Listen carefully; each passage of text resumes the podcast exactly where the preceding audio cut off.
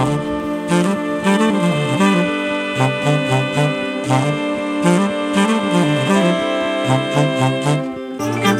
ッドバイブスミッドナイトラクザ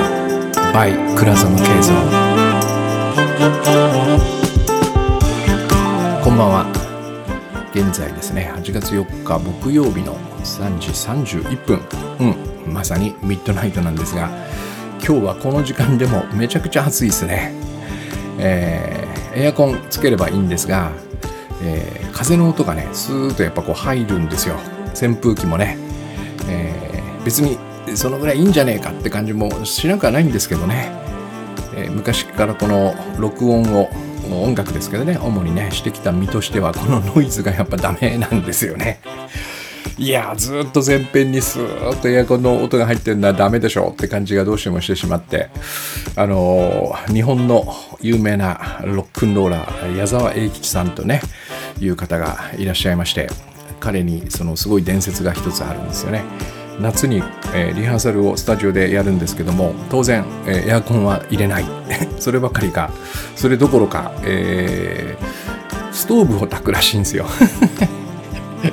まあこの辺はね嘘か本当かちょっとわからないんですが結構本当らしいっていうなんつうかな噂ではねえー、そうミュージシャン仲間に聞いた話でもやっぱりいやこれは本当みたいだよっていう人の方が多くてねえー、要はその本番のステージっていうのは汗だくでしょ汗だくでしょっていうね、えー、特に野外ステージ炎天下夏フェスだったらこんなもんじゃないでしょみたいな。だから当然だけど、えー、キンキンのエアコンがあっ効いた部屋でリハーサルしても意味ないんだよみたいな。そんな風に言ってるかどうかわかんないですけどね。矢沢エアコン入れませんみたいなそんな感じなんだと思うんだけど今まさにね僕はその A ちゃんのスタジオで この収録をしているようなもう結構全身に汗がにじみ出ているんですがまあまあまあ熱中症とかならないでしょうとかっていう感じで、えー、やってるんですけどね。今日は続きいきましょうかね。前回ノープラン、えー、なんで私がノープランになったのかというね。まあ、あまり自慢できるような話でもなかった感じが改めてそのオンエアっていうか聞くとね バカなこと言ってんなみたいな 感じがするんですが。まあまあまあ、えー、言い方とは別にね結構切実だしまあ割も私も相当真剣に、えー、プランに変わるやり方はないんだろうかっていうのは模索してきたつもりなんですよね。でね、まあ、どこから話すかっていうこの話は入り口がたくさんありましてね、まあ、一つはその僕にとっての計画のそのなんつうのかなデメリットっていうかねあまりいい影響をもたらさない部分とかっていうところから入るのもいいんだけどこの辺りから入るとでどうするのって話が大体尻切りどんぼになっちゃうんですよね。なので今日はまあもう理由とかあんまりその、えー、最初にねごたごた述べずにねでどうしてるの？っていうそこのね、えー、私が実際何をしてるかってところから話し始めてそれで多分その中にね、えー、今言ったような前置き部分が挟めたらいいなみたいなそんなちょっとこう今日はね少しだけ えー、なんだろうこう ノープランの話をプランニングしてるんですけどね。まあでもちょっとそんな感じですよ。頭で軽くこう流れをねイメージしてるぐらいなんだけど。えー、旅行をイメージするいうね旅行に例えるのが一番いいのかな。まああの例え話なんでねドンピシャで同じことは言ってないんだけどなんとなく捉え方として、えー、計画をきっちり立てる旅行っていうのはありますよね、えー、どの乗り物に乗って何時にどの駅に行きまあ、そこで空港に行って飛行機に乗って海外に行って、えー、泊まるホテルも決まっているというね。まあ、あの日本は島国なんで、あのー、飛行機乗らずに外国には行けないんだけど、えー、そのきっちりプランを立てて、えー、ツアーを組むような感じね、えー、なんつうのかなこう行った先の現地でもどこに行くか遊びに行くか、ね、どこの名所を見るかとか例えばニューヨークに行ったらブロードウェイに行くとかねそれもしかも、えー、何月何日の、えー、公演名まで一応こう決めてあってね。チケットもう何だったらもうチケットも取ってあるみたいな。これが、えー、いわゆる普通の旅行だと思うんですよね。これに対してノープランっていうのはそのさっき言ったその島国だとなかなか好きなところに行けないんだけどもバックパッカーですね、えー、バックパッカーなんですよ、えー、カバン一つ持って、えー、身軽で。そして、えー、家を出たところからツアーが始まってさあどこに行くっていうことを常にそのその場その場で考えながら進んでいく。そんな感じね、えただし、うんと、行き先がなくては、え最初の一歩目は踏み出せないんですね。少なくとも南に向かうのか北に向かうのかみたいな、えー、ざっくりとしたイメージは持っておかなくては、えー、一歩も進みようがない。そもそも右に行くのか左に行くのかっていうのもね決めようがないんで、えー、ノープランとはいえゴールというのはね割と、えー、具体的ではないんだけどそれなりにきっちり持っておくということをやります。例えばかき上げ塾の場合は目次は作らないんですが、えっと、企画案というのはかなり綿密に作るんですね、えー、まずどんなテーマを書きたいのか。そして、えー、そのテーマだけだったらなんかパンフレットとかカタログみたいになってしまうね。説明書とかね。そういう風になってしまうのでやっぱり企画というのはそこに something 何かこう something ですね。 something 何か加えなきゃいけない、それをどう料理するか。どう見せたいのか。自分ならではの見せ方、えー、書き方みたいなことをそこに加えていくわけですね、えー、でそうすると企画というのが出来上がる。でもう一つここに誰に向けて書くのかっていうのを決めるんですね。でこれもいわゆる30代女性とかっていうこうペルソナみたいなものではなくてもっと具体的に、えー、例えば僕で言うと緑の本は、えー、当時二十歳過ぎぐらいだったね。僕の姪っ子に書いてるんですね。姪っ子に向けてこの本を届けたいなと思って。でいつも、えー、書き始める時そして書いていって何か迷った時ね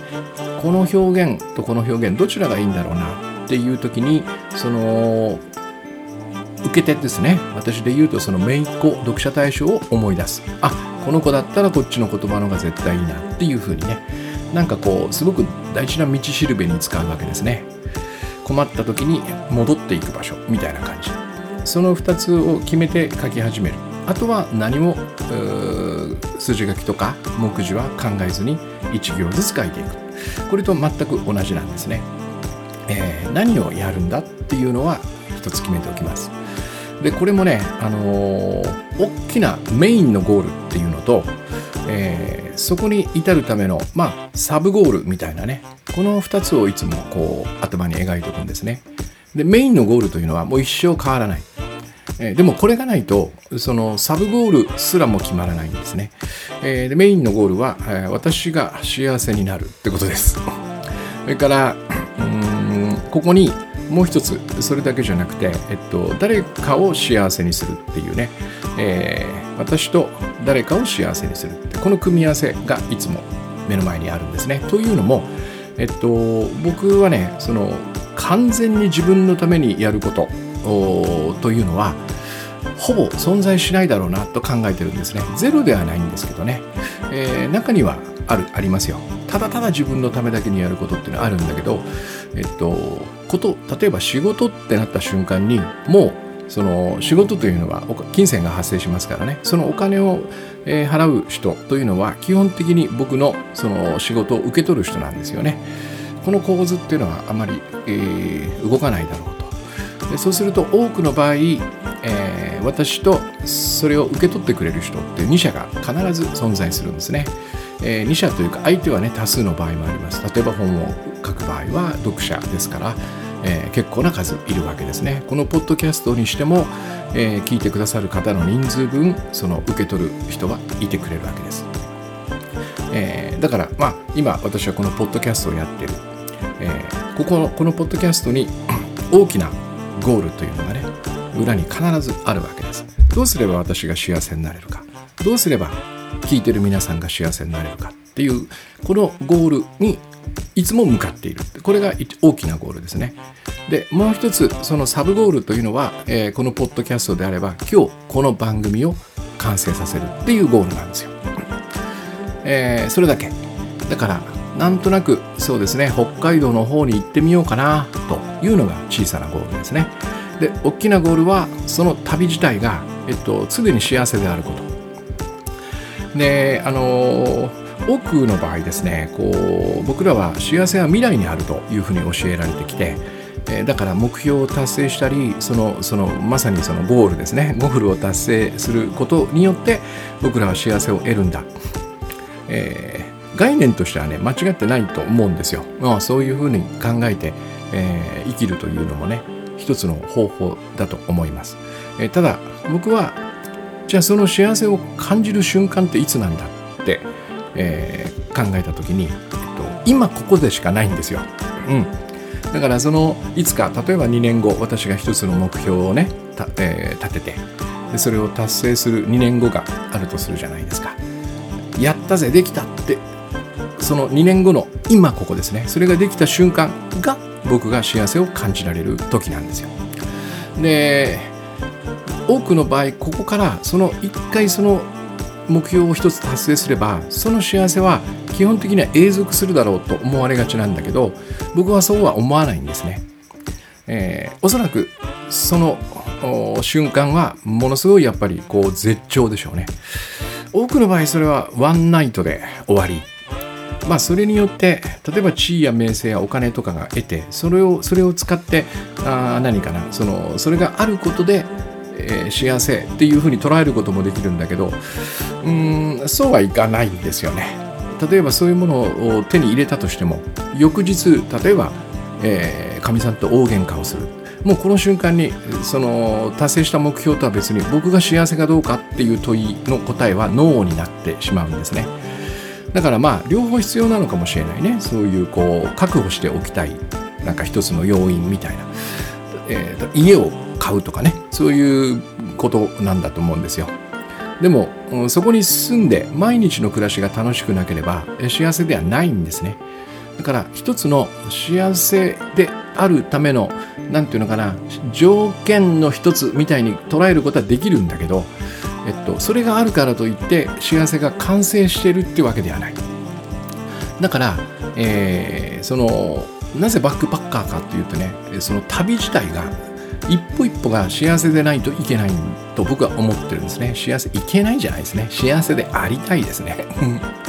別にその義務ではないっていう。幸せでありたい、えー、だから何をするにも、えー、一つ一つの、まあ、いわゆるこうなんつうのかな、えー、タスクと呼んでもいいんですけどもね。一つ一つのアクションを実行する。その時に、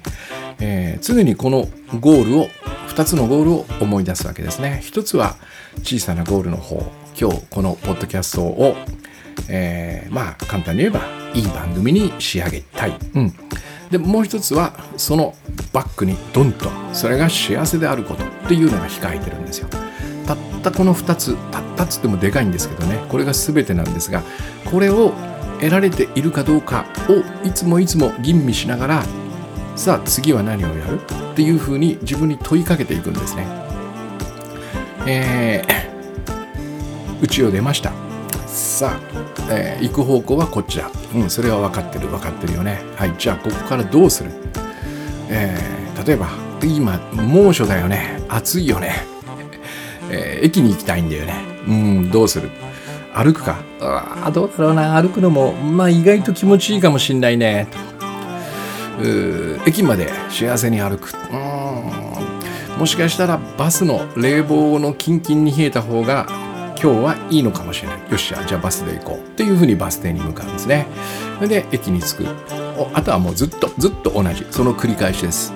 どこの駅に向かう？そうね私は今八王子の南大沢ってとこなんですよね。向かう方向は新宿方面か橋本八王子方面なんですよ。うんイメージすると、えー、新宿に行けば地下鉄に乗れるなと。うん。橋本に行くとその後は JR になるよね。今どっちの気分だよ。うーんやっぱこの気候だとなんとなく僕は地下鉄で行きたい気がする。みたいなそんな感じ。これをずっとずっと繰り返していくんですね。でここで一つ疑問が浮かぶわけです。それだと、えー、いつ終わるかどこに向かうかも分かんないじゃないかっていうね。だからあらかじめそのなんつうのかなその作戦を立てておく自分っていうのを想定するわけですね。これがいわゆる計画を立てる時のやり方なんだけどもこれどういうことかというと作戦を立てる自分と実行する自分っていうのを2つに分けておいた方が都合がいいだろうっていう発想だと思うんですね。まあいろんな理由があると思います、え特に実行する時の自分はなんかそのやる気がなくなってるかもしれないから、えー、そこで何をやると決めさせたらそのその自分にね決めさせたら楽な道しか選ばねえだろうみたいなそんな発想なんでしょうね。だから最初に、えー、ストイックで厳しい自分というのをこう持ち出してそいつが、えー、難しいかとかその大変かとかねそんなことは一切こう容赦せずに ブワーッと書き綴るわけですよ。俺にやらせることこれこれこれって言ってね。でそれを、えー、実行時の自分に後で渡す。で実行時の自分はえー、基本的には選択の余地はなくて、えー、過去にね前回言ったように過去の自分のそのストイックで厳しい自分が自分に課した項目をこう見てね有無を言わさずそれに従ってやるでそれが全部できたら、えー、思い通りの人生だよね。ってこんな感じの発想だと思うんだけど、え、僕はですねその作戦を立てる自分というのはいつもいると思ってるんですよ。ここが重要なポイントなんですね分ける必要がないそして最も僕が大切にしているのは、えー、昨日の自分よりも今日の自分の方が情報量が多いはずだってことなんですね。それはそうですよね。生きていますからね。生きていれば本も読むし人に出会ってお話もするしそれから、えー、昨日にはひらめかなかったアイデアが今日ひらめくっていうね、えーこれ進化という言葉を使うとちょっとあの僕のグッドバイブスの考えからこう外れていくんでね人がこうなんか成長していくみたいな曲線あの直線右肩上がりの直線になっていくんでそうではないんですね。えー、今の自分の方がいろんなことを知っているそして、えー、今の自分っていうのは、えー、情報量がものすごく多いってことなんです。え、例えば1ヶ月前に僕がそのやることリストを作るその時にその自分は今日の気温を知らないんですよ。それから今日の僕の体調も知らなければ僕のフィーリングも知らない。そして、えー、今例えば3時48分なんだけど今日の12時お昼の12時に、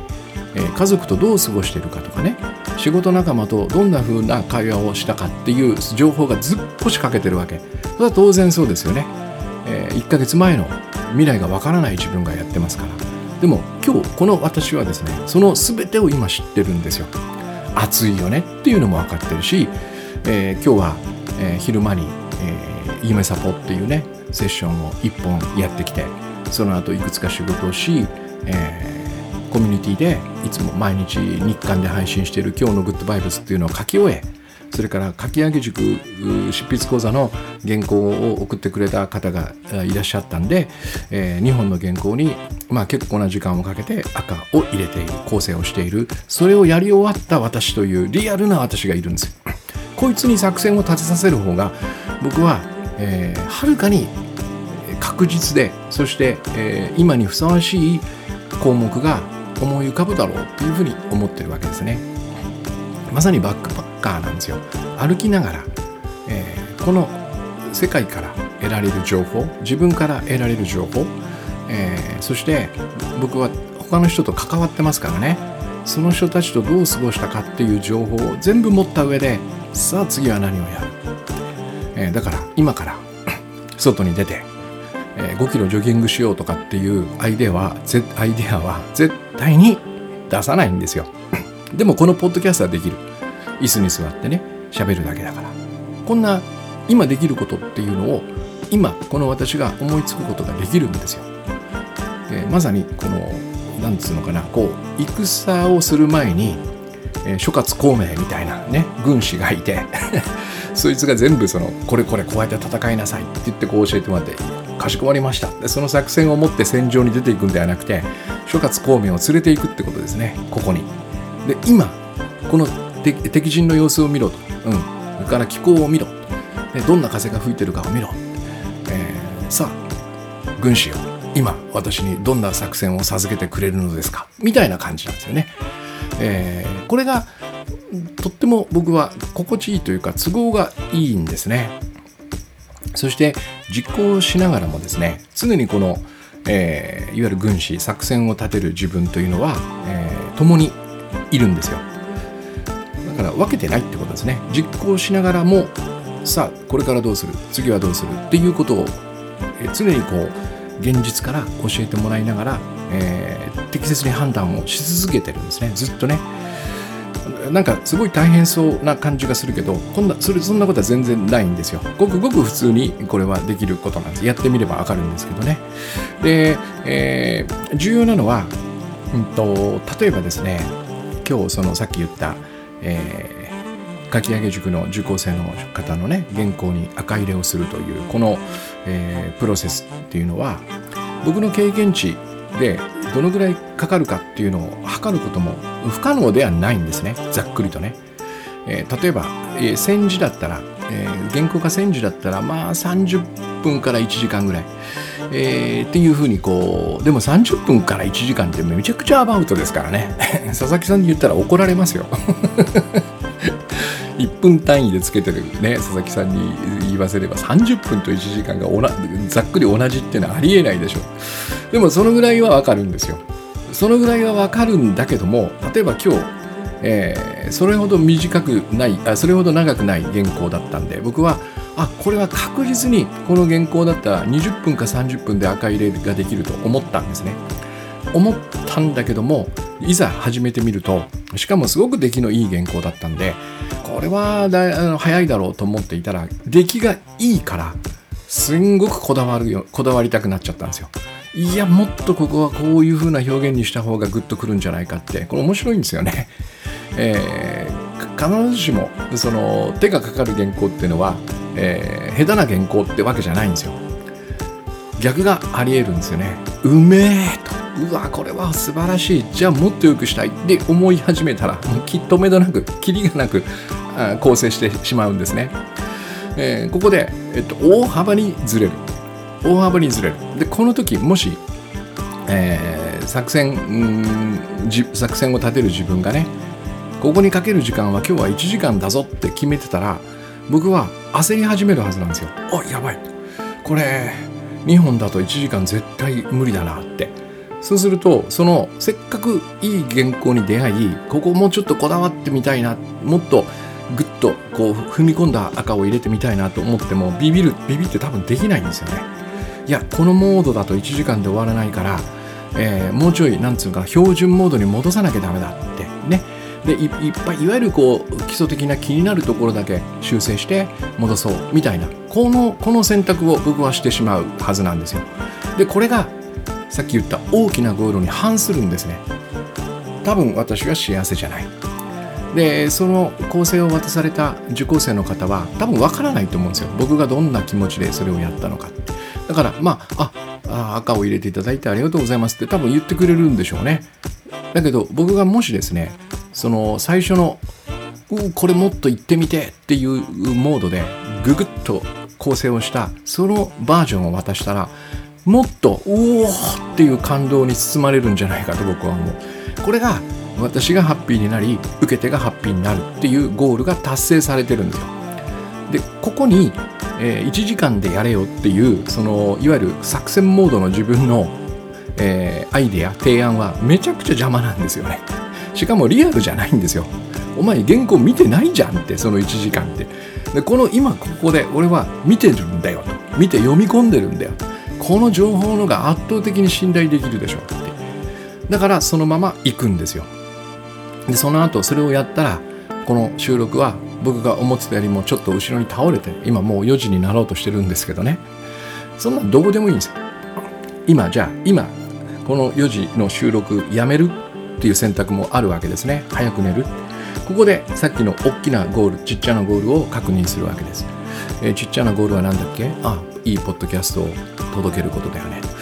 で大きなゴールは？それをやってる私。そしてそれを聞いていただく皆さんがハッピーになることだよね。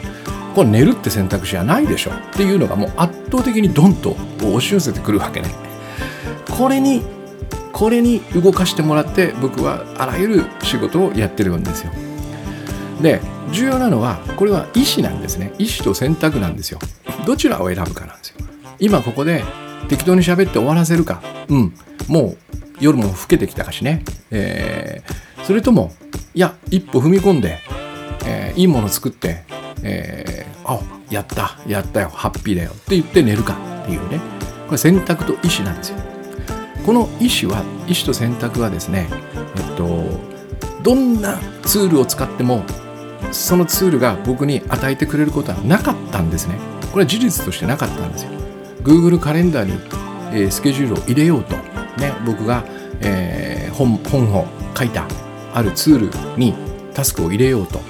それがポンと Next Action って出てきた時に意思とともに僕にボンとなんかやる気をインストールしてくれることはなかったんですね。えー、じゃあこれどっから発するんだよっていう時に、えツールからは出てこない、え、なそんな奇跡のツールはないんですよ。これはあのー、事実だと僕は思いますね。まあもしかしたら私の知らないツールでねえー、そんな強い意志をこうもたらしてくれるツールがあるのかもしれないんだけどもね。まあその人との組み合わせでそれが生まれるって可能性までは否定しちゃいけないのかな、うん、でも僕は、えー、まあ幸いなのか残念なことになるのか分かりませんがなかったんですよ、えー、じゃあどこからその意思と選択っていうものをね、えー、自分の中に発動させるのかって考えた時に やっぱりこのバックパッカー方式でえー、現在のリアルな情報をふんだんに得ながら実行フェーズの自分と作戦を立てる自分を同居させながら常に、今何をすればいい？今何をすればいいっていう問いかけの中で答えを出してそれを実行していくっていうこれしか僕にはその見つけられなかったっていうのがねこのノープランの一つの何て言うのかな一番私にとってはこう大切な部分であり真髄じゃないかなっていうふうに思ってますね。だからあの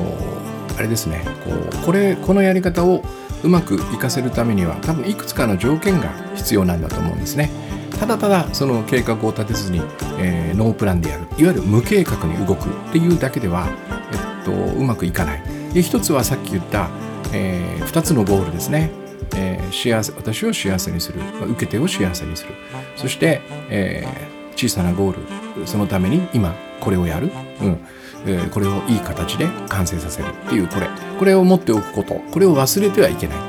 えー、でこのゴールから外れたゴールを僕らは、えーと、持ちがちなんですね、うん、よくあるのがそのなんだろうちょっとした不安を解消するみたいなね、えー、例えば文章を書いていて、えー、これをあまり人にバカにされないように書くにはどうしたらいいんだろうかとかね、えー、なんかすごくこう拍手喝采を受ける。これね微妙なんですけどね。その受け手が喜ぶっていうのと拍手喝采を受けるっていうのは似てるように思うんだけど僕はちょっと似て非なるものっていうかね。受け手を喜ばせるというのは受け手のためにやるんだけど拍手喝采を受けるっていうのは自分のためなんでえっとしかもこれ今ここで味わえる、えー、ハッピーじゃないんですね、えー、今ここで作っていてそれを発表した後に味わうものなんで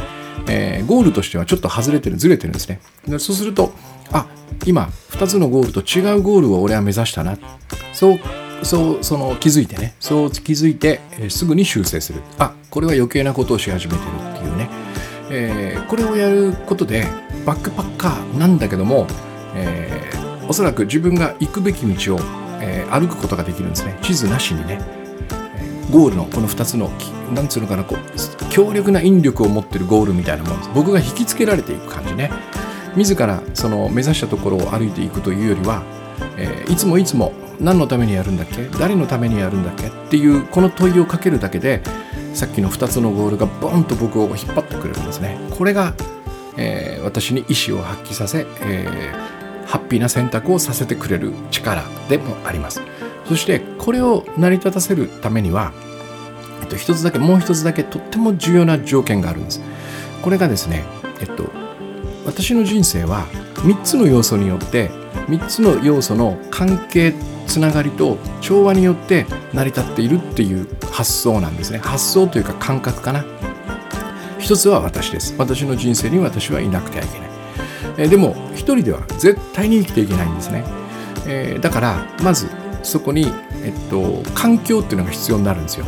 で単純に言えばまず地球ですよ。地球がなければ僕は生きていけない。ね、えー、大気があってこの地球がもたらしてくれる水だの食べ物だの。そういうものが僕を生かしてくれる環境なんですね、えー、その上には家が建っている。この部屋も、えー、A ちゃんのスタジオにスタジオのように暑いんですが、えー、この部屋がなければポッドキャストの収録はできない。そして今 Mac を使ってロジックというアプリを使いそして赤毛のマイクを使って録音している、えー、この環境が、えー、とても重要なんですね。そして3つ目はこれを聞いてくれる人がいるという僕以外の人ですね、えー、ここここがなければ、えー、基本的に僕はな多分何もしなくしないはずなんですよ、えー、本当に、えー、無人島どころかねマッドマックスのこの世紀末の世界でね僕一人しかこの地球上に生きてる人間がいないっていう状況になったら多分何にもしないだろうね。もちろんその食べるための何か食料探しとかするんだろうけどそれ以外することはきっとないんだろうなと思う。つまり私の人生を成り立たせてくれている3つの要素。世界私そして他の人。この関係この3つの関係をいつもその意識しながらねその3者から今何をすべきかを教えてもらうってことなんですね。この情報がものすごく重要なんですよ。この中にはさっき言ったような自分の体調気分フィーリングが入ってるでしょう。そして他の人から今どんな依頼が来てるのかとかね。他の人が私に何をしてほしいと思っているのかみたいな情報も、えー、とても重要になります。全て断っていては仕事になりませんからね。仕事というのは基本に基本的には誰かの依頼なんですよ。えー、ポッドキャストも私にポッドキャストを作れと今言う人はいませんが待っていてくれる人がいるということは少なくともね一人でもいる限りこれはその人の依頼と考えていいんですね。そしてその依頼主がいなくなった瞬間に僕はもうこのポッドキャストをやる意味がなくなってしまう。意味を失ってしまう、えー、ここのつながり。そして、えー、この環境が教えてくれるものですね。だからどんな条件でもその日はこれをやるんだみたいな発想はこの3つを意識した瞬間に多分成り立たないんですよ。天候が違えばやることも違うし、ね、気温が違えば多分できることも変わる。会社が今イケイケな感じだったら多分僕がやることはおそらくそのイケイケに合わせたことになる。逆に、えー、とても売り上げが落ちてなんかピンチな状況だったらやっぱりまたその状況環境に応じたことを僕はきっと選ぶやることになるんだと思うんですね、えー、この3つの関わりを無視した時に僕らは一人の小さなカプセルの中に入っていくんですよ。そしていつ何時どんな条件であろうとこれをやらなければならないという、えー、しかも過去の作戦参謀が考えた自分のね、えー、らい情報量の少ない状況で、えー、条件で、えー、決めた作戦をたった一人で自分のためだけに、えー、実行していくっていうこれがおそらくその多分うまくいかない人にとっては大きな要因になっているんだろうなと思うんですね。え、これにやられてるなっていう感じがするのであれば僕はやっぱりあのノープランをおすすめしたいね。ただし、えー、なんつうのかなこう、うん、行き先も見えずに、えー、何のためにやるのかも曖昧でえー、そもそも誰のためにやるかも見失ってるそんな状態でこう放浪してるわけではないってことですね明確な私が幸せ受け手が幸せそして今この分が今手がけてることを、えー、基本的には最良のアウトプットとして出し出すというこの2つのゴールを見失わずに、えー、そして世界と自分と他の人ここが教えてくれる今何をすべきかっていうことに逆らわずにねまさに川の流れに、え、乗るようにね、えー、バックパックしていくっていうこれが私にとってのノープランですね。えー、でなんか今この話をねしていてふとひらめいたんですけどね本当に今ひらめいたんですけどこれをなんか一つのプログラムにしてみても面白いのかなって感じがしましたね。なんとなく私の中で、えー今日までこの瞬間までなんかこのやり方ってすっげえマイナーで しかもうまくいく保証もなく僕のなんつうのかなすごくこう変わったやり方みたいなものなのかもしれないなっていう一つのまあこれも恐れや不安なんだろうけどねまあとは言いつつセミナーとかではねノープランでいきましょうとか、えー、書き上げ塾ではもう絶対目次なしねみたいな形でかなりこう押してるんだけどちょっとこの2回前回のポッドキャストと今回のポッドキャスト2回通じてですねいけるそうな感じがちょっとしてきたんでどうだろう？期間がどのぐらいなんですかね？これを試してみるっていうのは1週間じゃちょっと短いかな。うん。10日1ヶ月ですかね。1ヶ月なのかなやっぱ。1ヶ月ちょっとこのやり方一緒に試してみませんか？みたいなね。えー、なんかプログラムが面白いのかなって今思いついたんで早速近日中にですねえー、なんだろうノープランで行こうなのかな。1ヶ月ノープラントライみたいな感じになるのかもしれないんですけどえー、オンラインでしょうね。オンラインで。それでそう大きなゴールは皆さん共通。私が幸せになる。そして受け手が幸せになる、えー、そこに小さなゴールを一つ。そのために今これをやろうっていうこれを1個決めて1ヶ月ぐらいでできるやつをね1個なんか選んでそれをノープランで本当にできるのかどうか実験してみるみたいな場ですかね。で、えー、失敗してもいいと思うんですよ。あこれは俺には合ってねえなと思ったらもう即座にその計画を立ててやるのに戻ればいいんでね。ちょっと1ヶ月だけ 試しにここにかけてみるみたいな。まあリスクでかいのかな？わかんないですけどね。えー、やってみたいなと今思ったんでちょっとこれは形にしようかな、うん、こんな感じなんですよ。こんな感じで今ここでひらめいたことをこう次々とねやっていくっていう。でやると結果が返ってきますからね。そこでまたあの世界から結果が返ってくる。他の人から結果が返ってくるので、えー、いつでもいつでもその修正をするしながら先に進めていったりブラッシュアップしたりあるいはもう中止にしたり別のことに、えー、切り替えたりすることっていうのは本当臨機応変にできるんですねこれをちょっとやってみたいなと今思ったんで、えー、ぜひ実現したいなと思いますうんそんな感じかな。え、あさってですね、告知ですよ、告知。えー、佐藤さ、え、加藤さつきくんと、えー、ありのままを見るデッサン教室というのをね、土曜日やりますんで、第2回なんですよ。うん、で今のところ第1回と同じ人数が集まってましてね、えー、なかなかいい感じでできそうなのでまだ結構空きありますんで、えー、会場を見たらね26枚画板があったんで マックス26人までいけるっていうね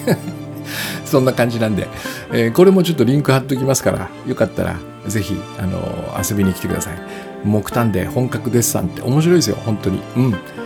えー、そんな感じですかね。よっしゃ、じゃあ今日ちょっと長くなりましたが、あまあ決めなくていいのかな。なんかこう30分以内に収めたい欲求みたいなのがあってですね、まあいいや、たまにはこういう日もあ OK にしましょう。うん。えー、それがバックパッカーの未知な感じもしますからね。